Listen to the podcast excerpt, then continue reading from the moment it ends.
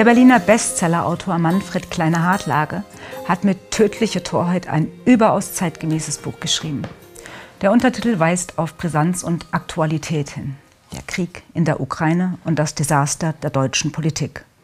Es ist eine Abrechnung, die sich gewaschen hat. Es geht dem Autor nicht darum, den Leser für eine Parteinahme eines der beiden kriegführenden Länder zu überzeugen. Für ihn reiht sich der Konflikt, und zwar mit Blick auf die desaströse deutsche Staatsführung, ein in die Krisenkulmination der letzten 15 Jahre, von der Euro über die Flüchtlings- bis hin zur Corona-Krise. Die Selbstheilungskräfte, über die eine Demokratie normalerweise verfügt, können in dieser Missmanagement-Republik gar nicht mehr wirksam werden.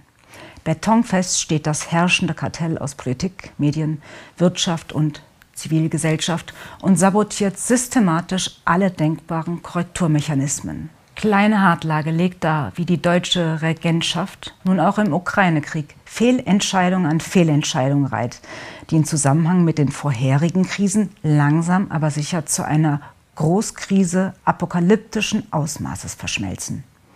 Leser von früheren Büchern dieses Publizisten wissen, dass wir es bei ihm mit keinem schrillen Schwarzmaler, sondern mit einem beinharten Realisten zu tun haben.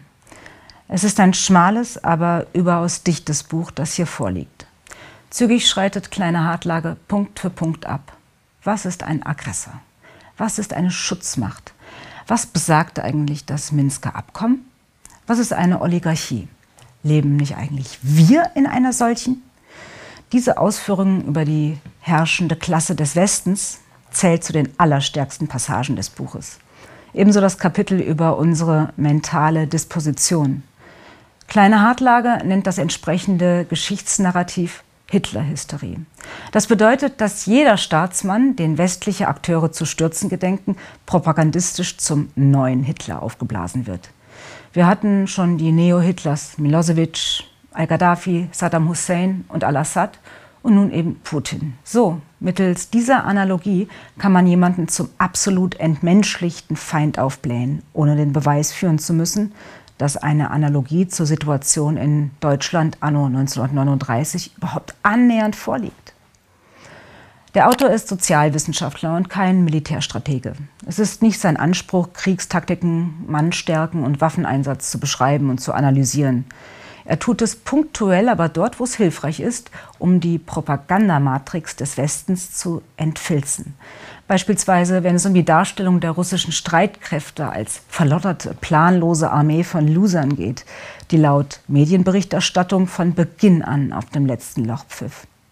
Oder wenn er auf die Intifada-ähnliche ukrainische Strategie eingeht, Waffenlager und Stützpunkte in Wohngebieten zu errichten und Freiwillige in Schulgebäuden auszubilden, um dann Bilder zu produzieren, mit denen angeklagt werden kann, dass die Russen auf zivile Gebäude schießen. Kleiner Hartlage ist sicher kein Putin-Apologet. Er begegnet dem unaufhörlichen antirussischen Propaganda-Tsunami mit der simplen Frage, wem dient es? Und noch ein Schmankerl.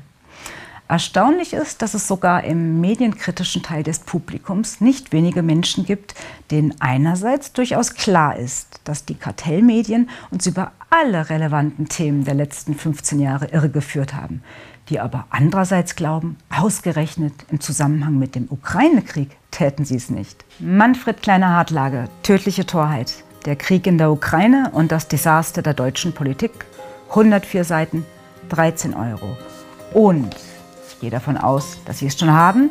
Falls nicht, das ist das Grundlagenwerk, in dem Kleine Hartlager sozusagen sein Analysebesteck beschreibt, auspackt und anwendet von 2021. Systemfrage vom Scheitern der Republik. Kaufen Sie beides bitte bei Ihrem Lieblingsbuchhändler oder direkt bei antaios.de, aber gehen Sie bitte nicht zum Monopolisten.